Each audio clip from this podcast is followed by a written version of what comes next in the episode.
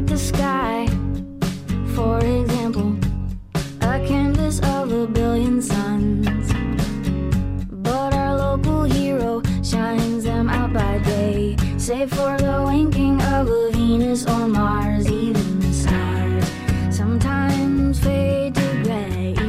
Hello，大家好，您现在收听的是汤少电台小编聊汽车。嗯，不好意思啊，很久没给大家带来节目了。其实原因啊比较简单，就是最近啊一直在忙工作，因为换了一家公司，然后刚入职呢，有很多事儿都要需要处理，所以呢就没有时间给大家带来一个节目。之前呢，大家听节目可能或多或少也了解到，我是供职于越野族，啊，这个是中国应该算是在越野车或者说是在 SUV 领域还是一个比较有话语权的这么一个媒体。但是呢，啊，换了一家新的这个工作，以后未来呢可能会有更多的关于轿车啊和自驾游的一些东西带给大家，然后越野车啊还有这个 SUV 这个比例呢会下降。但是呢，我决定啊还是给大家聊一期越野车。其实原因很简单，就是我参加很多活动啊，或者说是看很多其他啊媒体同行们写的文章啊，或者做的试驾啊，很多东西关于越野车讲的其实都不对，然后呢，甚至说是一些原则性的错误，然后呢，他们还是按一个啊轿车呀，或者说是三厢车呀什么的，或者说是一个城市 SUV 的啊这种要求来要求越野车，其实这些都是很多的都是非常非常错误的。啊，比如说，可能有人会说啊，你看这个陆巡啊，它刹车的时候，这个车的姿态特别特别不好，然后那个车头啊都那个下压的特别特别严重啊，然后感觉有点刹不住那种感觉似的啊，这是有这么说的。然后还有说，哎，你看这个普拉多，这个啊转向特别特别的沉，而且方向圈数特别特别多啊，有三圈啊，每边都有三圈啊，这个车指向性特别特别的差。其实这些东西都是非常错误的观念。比如说像第一个，为什么说，假如说陆巡啊，或者其他的一些越野车，它的刹车以后这个整个这个车身姿态特别特别不好呢？就是因为它有更长的这个啊悬架的行程，而一个跑车或者说一个城市 SUV 它没有这么多悬架行程，它下探没有这么多的幅度，所以它的姿态可能相对来说是比较好看的。而越野车因为它要考虑通过性的等等这方面的很多的要。考虑的东西，所以它的悬架行程很长，所以它姿车身姿态才不好看，啊，再比如说啊，说这个方向盘这个问题，因为大多数越野车为了可靠性，还是采用了最传统的液压助力，它可能相对来说确实是比较沉，而且本身车是吧，它也比较沉，然后它的轮胎也比较大，所以它转起来确实不那么轻松啊，不那么容易，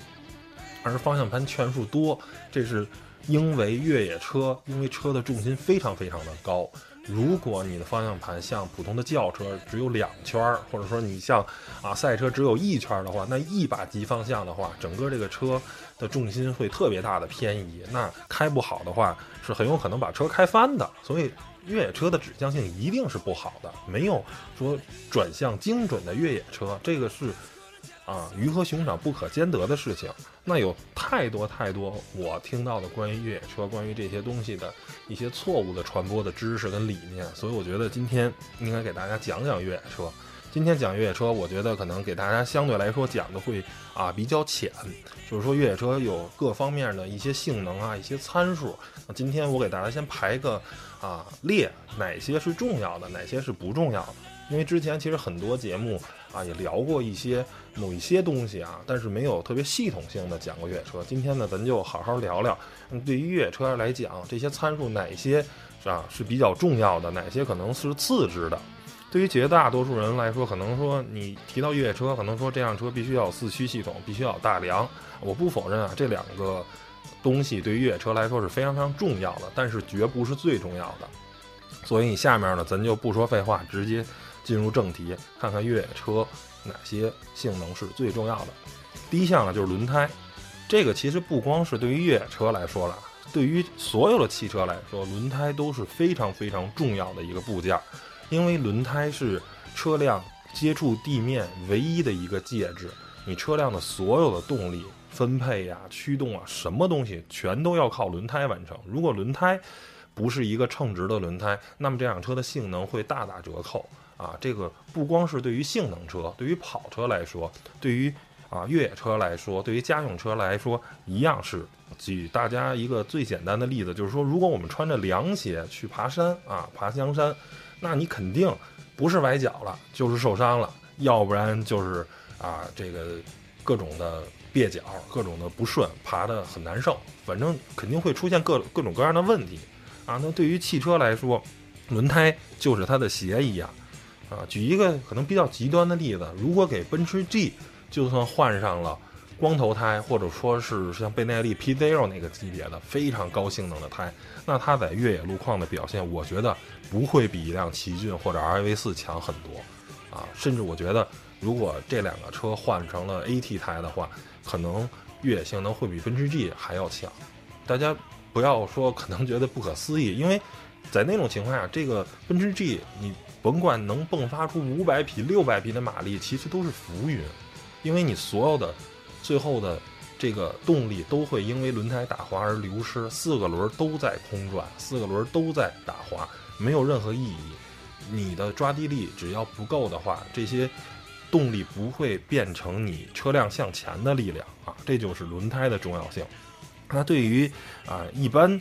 啊越野车来说呢，一般分为三种胎啊，就是 HT 胎啊，就是相对来说是公路胎偏一点点越野啊。然后是 AT 胎，全路况胎，是越野性能嗯比较中间的这档。当然最极致呢就是 MT 胎啊，泥地胎。这个车胎随着这个三个级别的递增，那它的这个越野性能是毫无疑问的，肯定会越来越强。它的防穿刺能力也会越来越强。但是带来的很多的负面影响，比如说像噪音呀、给车辆的震动啊，再有油耗等等方面也都会增加。所以呢，考虑啊原车这个 NVH 跟油耗的这些问题呢，很多厂商配的原厂胎其实都是 H 级胎，比如奔驰 G 就是一个例子。这么硬派、这么牛的越野车，它原厂也配一个 H 级胎，其实是一个挺不伦不类的这么一个组合。只有极少数的车可能才配的是 AT 胎或者是 MT 胎，啊，非常非常少。所以呢，您买了一辆越野车，拿回以后，其实。第一件事儿该干的就是改装轮胎啊！如果改装 AT 胎，越野性能最少提升百分之二三十；如果改装到 MT 胎，最少能提升百分之五十。您的车的什么东西都不用改，就光提升轮胎，从 HT 胎提升到 AT 或者提升到 MT，都会每提升一档都会有百分之二三十的越野性能的这个啊增加，包括可靠性的这种增加。所以更换轮胎其实是对于一个越野车来说是非常。又容易又廉价的这种改装方案，所以大家啊，如果您有一天买越野车的话，一定第一件事儿就是买轮胎。那么当胎大家啊大概了解了一下这个轮胎对于越野车的这个重要性，那么您买轮胎应该买哪些种的呢？其实如果啊您一年绝大多数的情况下都是在城里开，偶尔去撒一下野，而你撒这个野的地儿呢，可能更多是土路。啊，顶多是有一些啊小的碎石，不是很尖锐的话，那其实 HT 胎就够了，因为这个胎其实应付一般的烂路已经是绰绰有余了。啊，这个其实您一般来说原厂配的就 HT 胎的话，就不用去升级了。但如果您是路况是五十比五十，啊，越野的路况跟城市代步是一半的这种情况，那我建议您更换 AT 胎，这也是大多数人。对于车的震动啊、噪音啊，忍受的极限了。如果再高级别的 MT 胎的话，可能日常驾驶就太不友善了。当然，如果您绝大多数的路况都是越野的话，那肯定就选 MT 胎了，这个是毫无疑问的。而其实啊，还想再跟大家普及一个知识，就是说轮胎之于越野车是有多重要呢？啊，大家知道，一般一个轿车它的研发肯定是先有发动机，先有变速箱。然后呢，这个是最核心的技术，然后再演化出车身等等的这些东西啊，就由内而外去研发一辆车。而越野车是从轮胎开始研发，就是所有越野车在出厂前可能都会设计，我是用三十二的胎还是用三十三的胎。大家可以看到啊，到普拉多、陆巡这个级别，这个车的车轮的原厂那个尺寸的直直径都是三十二，这是一个全世界公认的，就是当你的。只有轮胎达到了三十二，才能经过这个世界上绝大多数的啊这种路面，然后它才能达到足够的离地间隙，这个车才能通过。所以呢，当然可能会有更大改的，改到三十三、三十五、三十七，这咱就不说了。包括大家如果看过郑哥那越野路书啊，去这个冰岛玩，那那当地最变态能改到四十四的这个轮胎。所以其实对于一个越野车来说，一切的改装都是首先要围绕着轮胎啊，所有的这些配件其实都是为轮胎服务的。当轮胎足够给力的话，你才有可能去走更多的地方。如果轮胎不行的话，那一切都是浮云。所以这就是关于啊轮胎的这个知识啊，这是记住啊，对于越野车来说，轮胎是最重要的。那第二重要的呢是什么呢？其实跟越跟轮胎是，我觉得是同样都是五星级的重要性，就是车辆的离地间隙、接近角、离去角跟通过角。啊，其实轮胎解决的一个什么问题呢？就是啊，绝大多数的情况下，轮胎的直径可以啊定义这辆车的离地间隙的。当然。这是一个比较，算是比较，呃，理论上的一个东西，因为还要考虑你车的底盘悬架行程啊，啊，包括负载呀，啊等等，包括你车身整个，啊，这个有没有凸起的地方啊？对于一个越野车，其实如果是有大梁的话啊，它应该整辆车的所有的部件，啊，都是藏在大梁以内的，然后呢，甚至呢，还是应该有底盘护甲去保护它，这样的话，啊。路面上的这些石头啊啊，这些尖锐的东西才不会伤到你的车辆的这些部件，甭管是发动机、变速箱啊、四驱的分动箱啊，包括啊排气系统啊等等这些东西，水箱、油箱这些东西，一旦受伤，对于车可能都是致命性的，都没法再去往前行驶了。这个就是底盘离地间隙对越野车的来说的重要性，就是如果你的底盘离地间隙够高，那理论上你可以通过任何样。的路，所有的路上的障碍对你来说都是不构成任何威胁的。那还有一个呢概念就是离地间隙呢，啊，会影响你的车的接近角、离去角跟通过角，啊，那这个接近角跟离去角，其实大家可以看很多车越野车啊，尽量的会采用四轮四角的这种设计啊，做到最极致的接近角，就是九十度顶级的就是悍马跟那个。啊，路虎的卫士，他们俩的接近角，他们整个的前车轮几乎跟车的这个啊前脸是完全处于一个啊平行的这么一个状态，就是它几乎啊最起码在接近角是无限的。那离去角当然可能想做到完全的四轮四角还是比较困难的，因为要考虑车的一些布局啊，还有后备箱的实用性。但是大多数可能越野车也是啊最少也是二十八、二十九度，甚至说是能达到三十五度啊这种比较变态的这个数据。而通过角呢，这个可能啊，不光要考虑你的离地间隙，还要跟你的车的轴距有关系，啊，这也就是说，你看，其实真正的越野车啊，一般都是说是短轴或者说是标准轴距，而轴距特别特别长的车，其实不适合越野，啊，所以呢，大家也可以看啊，其实那些美式的那些大皮卡，有一些是可以的，比如像 Ram 的幺五零零的 Power Wagon 版，或者说是。福特的 F 幺五零猛禽啊，这些是偏越野的，但绝大多数啊，像普通版的 F 幺五零啊，包括坦途啊，它的普通版，其实更多时候真的是一个代步工具。对于美国来说，就是拉货的。其实它本质上跟一辆汉兰达啊没有明显的区别，甚至在美国，很多人买皮卡都是买两驱的，他都不会买四驱的，然后轮胎也不会进行改装。所以这个车它这些皮卡。只是到中国了有一个特殊的使用环境，但是它本身并不适合越野，啊，长途穿越可能还可以，换了轮胎以后，但是极限越野并不擅长，因为它们的轴距太长了，所以你的接近角跟离去角是可以空过的，但是你的通过角是不够的，所以你很容易被弹住啊，甭管是大石头啊，还是这个沙漠的这个 A 型沙梁，可能都会把你车弹住，所以啊，这些。美式的豪华皮卡跟越野车还是不能划等号啊，他们只是有较强的通过性、较强的越野能力，但不是说他们就能真的像越野车那样啊毫无顾忌的去越野，还是啊有一些性能上的这个影响。那么下一个重要性呢，就是四星级了啊，就是悬架行程啊，因为对于一个越野车来说，首先悬架行程会。从某种角度上来说，对啊底盘的离地间隙有一定的帮助啊。不过更重要的是，对于越野车来说，悬架行程，尤其是大的悬架行程，有什么好处呢？就是可以更好的去吸收路面上的震动跟颠簸啊。尤其是大家看啊，改装的这种越野车，它不光啊把原厂的悬架都要换掉，而换到像 Fox 啊、King 啊那个级别的，就是赛级也好，或者说是民用的专业版啊，它里面的这个都是用那种惰性气体，这样跟油液来回发生这个交换的时候，它不容易过热啊。因为普通的这种悬架的话，如果不用惰性气体的话，啊，来回冲击很快就热了，然后油呢就沸腾了。一旦沸腾了以后，它的避震呢就没有减震效果了，这个车啊基本就悬架就废了。所以呢，你所有的冲击都会作用在车身上，这样车很快这个车身就会变形。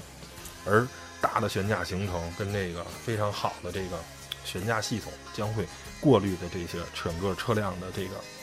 冲击，这是一个好处。还有大的悬架行程呢，比如说像车辆飞坡的时候，你不会有悬架冲顶。如果你的悬架很短，像一辆。轿车一样，那你可能往下十公分就就冲顶了，那一个飞坡，你这车马上就冲顶，那悬架也是分分钟报废的这个节奏。最后带来的大悬架行程呢，有什么好处？就是说，当车辆通过类似于炮弹坑啊或者交叉轴的时候，它向下的这个悬架行程也很长。这样的话，这个车其实它一直是四轮着地的这个状态啊，所以它。即便这辆车甚至没有四驱，只是两驱的模式，它也可以经过这些特别不好走的地方，啊，这也就是牧马人为什么爬石头特别强，因为它的这个防倾杆是可以断开的，这样的话，它整个这个前后这个前后桥就邦机就有点掉地上那种感觉，所以它的悬架行程非常非常长，特别特别夸张，啊，整个车就可以一直扭着，然后在这种大石头里扭来扭去，扭来扭去就通过了。啊，这个是悬架行程对于越野车来说的重要性。那第二个四星项呢，就是说车身的结构，这也就是越野车它因为使用环境嘛比较不一样，对吧？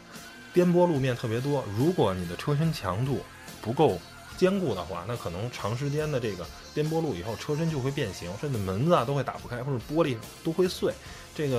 啊，大家如果听过小妾啊什么的那些故事，都是因为它的车身就不是很坚固，所以呢，经常。一次穿越以后，开门的特别费劲，然后呢，玻璃呢可能也会时间长了就会裂了。而这个裂远不是说石头子儿打上的，而是因为你整个的玻璃框架有一些变形了，给这个玻璃给挤碎了、挤裂了，是这么一个情况。那对于绝大多数的越野车来说呢，有大梁呢是一个比较好的选择，这是啊最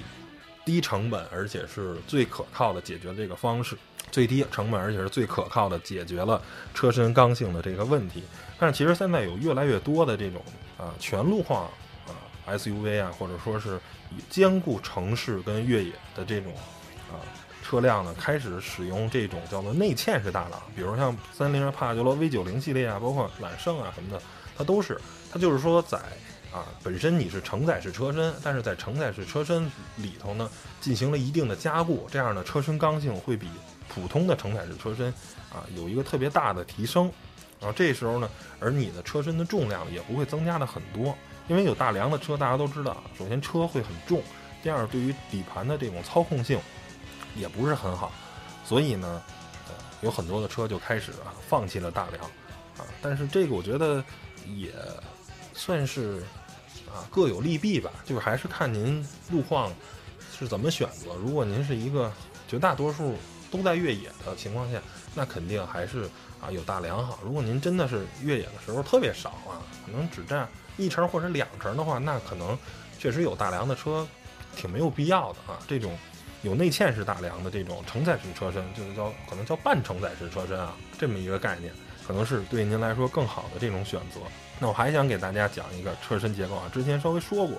其实啊这些有大梁啊没大梁啊。啊，什么半承载啊，这些东西都是浮云，因为在赛级根本就不用这些结构，在赛级啊，全都是用落木合金的这个矩阵式车身。大家可以看到达喀尔啊什么的这些赛车，它都是拿钢管焊的啊，而这个才是真正解决了车身轻量化跟坚固的最高的这个极致啊。但是呢，有两个特别大的负面，就是首先这个车呢。成本特别高，这个落木合金这种矩阵车身没有办法被量产，目前呢反正技术没有办法被大量的生产，流水线生产是不可能的，啊，一是需要很少，第二个呢技术也没有掌握，都是更多时候靠人焊的。还有一个问题就是说，如果用这种钢管车身结构的话，其实你的车的空间不是很好布置啊。如果你一辆越野车，然后结果没有很充足的这个车内的这个空间的话，那很显然这个车是不合格的嘛。因为大家毕竟长期长途穿越，还是要需要背很多的物资，包括你的乘坐人员乘坐空间，这些都是问题。所以呢，啊，这个车呢，更多的时候是在赛车上使用，而没有被民用化。所以呢，呃，算是塞翁失马焉知非福吧。这个东西就是不同的这种优缺点，适合不同的这种啊。情况，那这个洛莫合金的这种钢管车呢，确实非常牛。以坚固性跟性能来说，那非常非常牛。但是呢，无奈它不适合民用车，对吧？最后一个四星级的重要性的这个越野车的系统呢，就是四驱系统啊。我们知道，这个四驱系统呢，一般都是分为三种啊：分时四驱、全时四驱跟适时四驱。那么呢，咱普遍在城市 SUV 用的这种适时四驱系统呢，就不在咱们这个讨论范围之内了，就跟越野车没什么关系。那分时四驱呢，对于越野车来说呢，是一种非常传统的结构，对吧？啊，有手动控制的，有电动控制的。那甭管怎么控制，它都是一种非常简单、非常机械的这种结构。好处呢是简单可靠，但是坏处呢也是太简单、太可靠了啊！尤其是这个东西它不智能。大家知道吧？就是你对越野的这个驾驶者的要求特别高，什么时候应该用两驱，什么时候应该用四驱，什么时候应该用低速四驱，这个完全需要驾驶者的经验。而如果驾驶者没有相关的这个经验，经验不足的话，你可能就没办法脱困了啊。而因为这种情况的诞生，所以呢。现在很多的越野车都在使用全时四驱。那全时四驱大概啊分为两大派系，一个是使用托森的，一个是使用大型多片离合器的。啊，这个托森呢之前是啊丰田的为代表，这是一种非常可靠、非常纯机械的这个结构。它最大的问题呢是主动的分配啊，只能做到三七，在这个区间去分配。大型多片离合器呢，它是因为是靠纯电控的，所以呢。它的这个分配的比例能特别特别的大，而且能更加的主动，所以呢，现在绝大多数啊，比如像路虎啊、途乐啊什么的，很多这些车都在使用这个多片离合器式的，啊，这也是目前啊一个发展的大趋势。不过在极端环境下啊，大型多片离合器可能会过热啊，即便啊它的散热可能已经做得很好了，但是还是有过热的这种可能性。呃，所以呢，丰田没有使用它。而最变态的其实就是奔驰 G 的，它是三把开放式差速器啊，再加上三把差速锁，就可锁止。在不锁的时候呢，这个完全靠电子限滑来工作。然后呢，在越野模式需要锁的时候，就是纯机械的都可以锁上。啊，这是一个非常变态的结构。现在也只有啊奔驰 G 在使用这种结构啊，其他越野车没人这么使用，因为确实是一个非常成本极高的这么一个。结构，而且也显得来说没有那么有必要啊。当然，奔驰 G 的这个地位是，决定它用了这么变态的一个四驱的结构。而其实一旦到了赛车领域啊，这个四驱反而显得不是很有优势啊，因为包括一些重量啊、动力啊等等的这些限制。其实很多时候在越野车啊，一到了赛车，比如像八级赛车呀，或者像巴哈一千啊，他们都是两驱的啊。只有像雷神之锤那种需要爬石头的赛车才是四驱的，而如果只是跑戈壁，或者说是有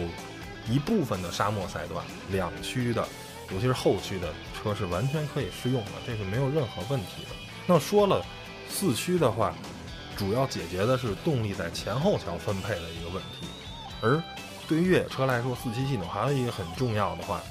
就是这个。两轮之间，因为大家知道车辆都是有这个差速器的，这样才能让这辆车转弯的时候左右轮获得不同的这个转速差。而这个问题呢，一旦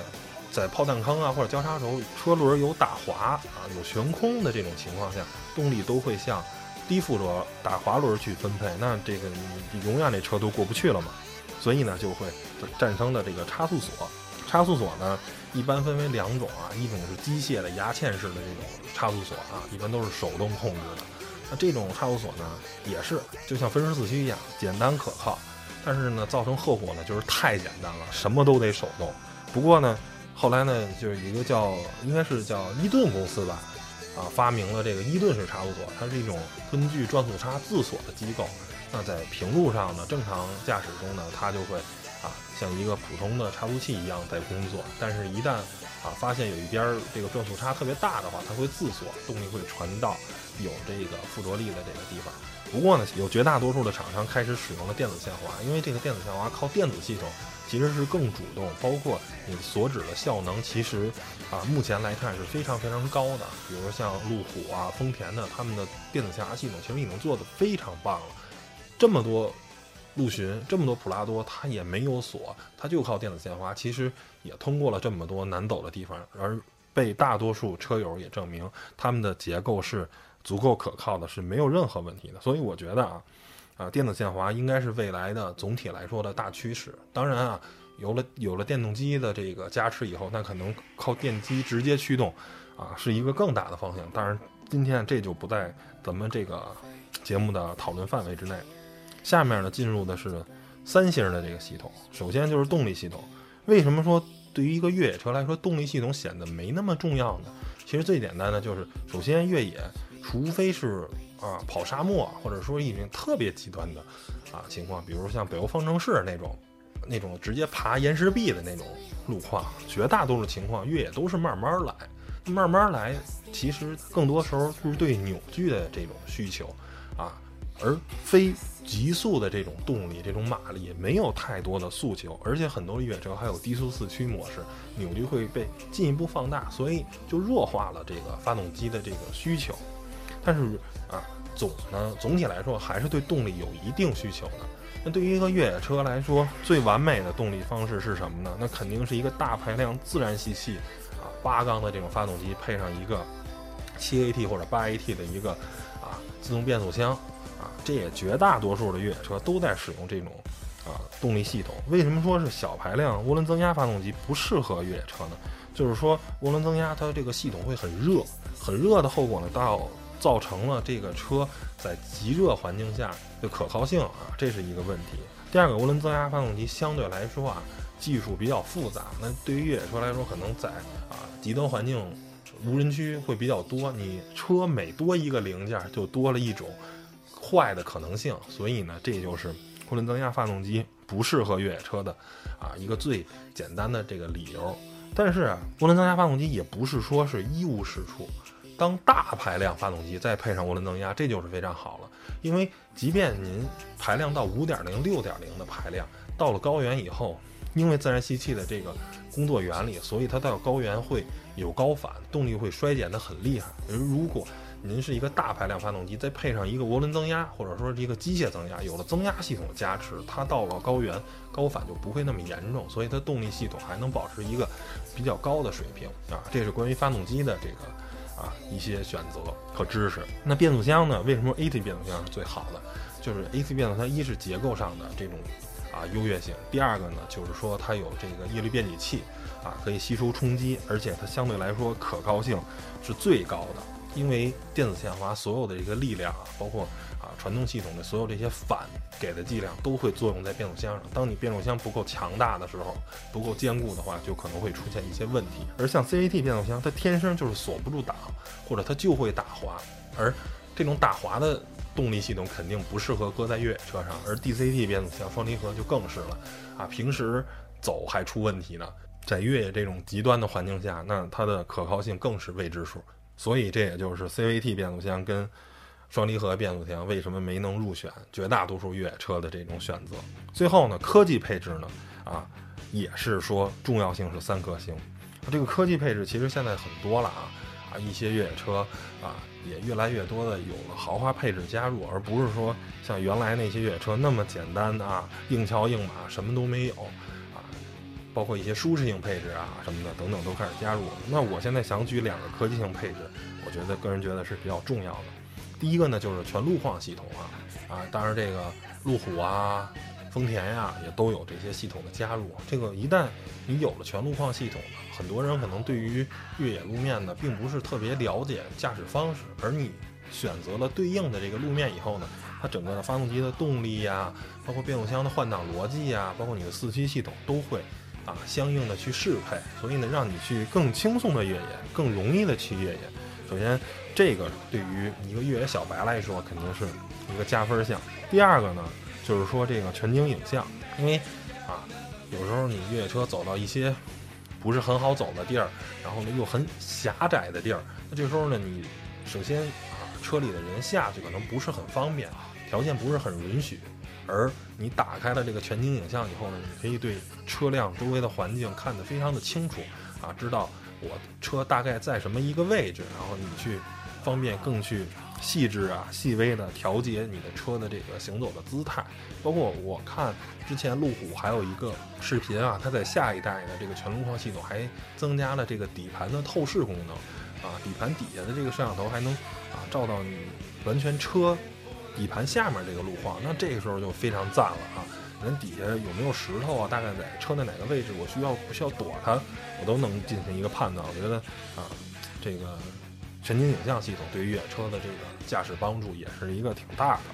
最后呢，要说的这个其实是对于越野车来说啊，有六颗星，这是我放在最后说的。其实这个跟车的哪个配置没关系，而是车辆的可靠性，因为越野车。是在非常极端啊、非常不好的环境下在工作、在行驶，